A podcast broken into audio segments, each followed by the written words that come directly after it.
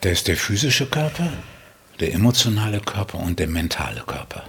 Drei verschiedene Körper. Fühlen tut der emotionale Körper. Und der physische Körper ist daran nur beteiligt, das sind nur Begleitphänomene. So ein bisschen so, wie man in Urlaub fahren kann und wenn man mit dem Auto fährt, dann ist das Auto das Begleitphänomen. Das Auto ist nicht der Urlaub. Und so ist es mit dem Körper auch. Und der emotionale Körper ist ganz weit und grenzenlos.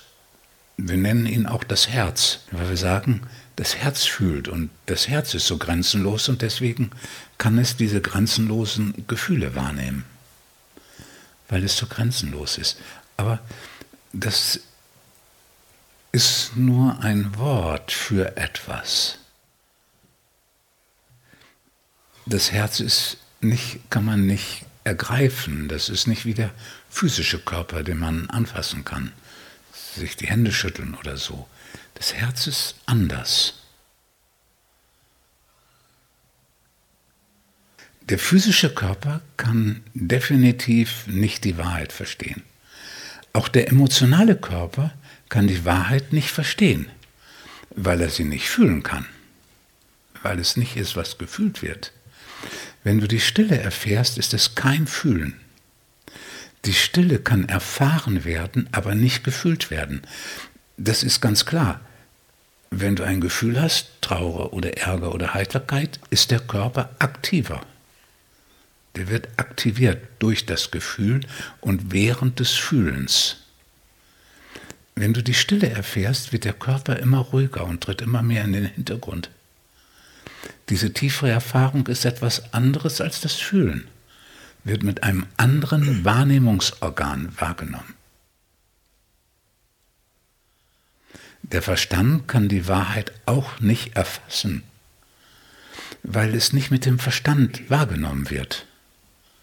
Die Unendlichkeit wird nicht mit dem Verstand wahrgenommen, sondern eben deswegen, wie ich gestern sagte, Meister Eckhart, die Seele hat einen dritten Teil.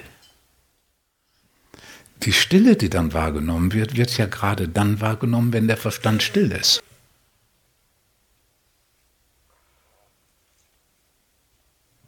Und dann wird die Wahrheit erfasst.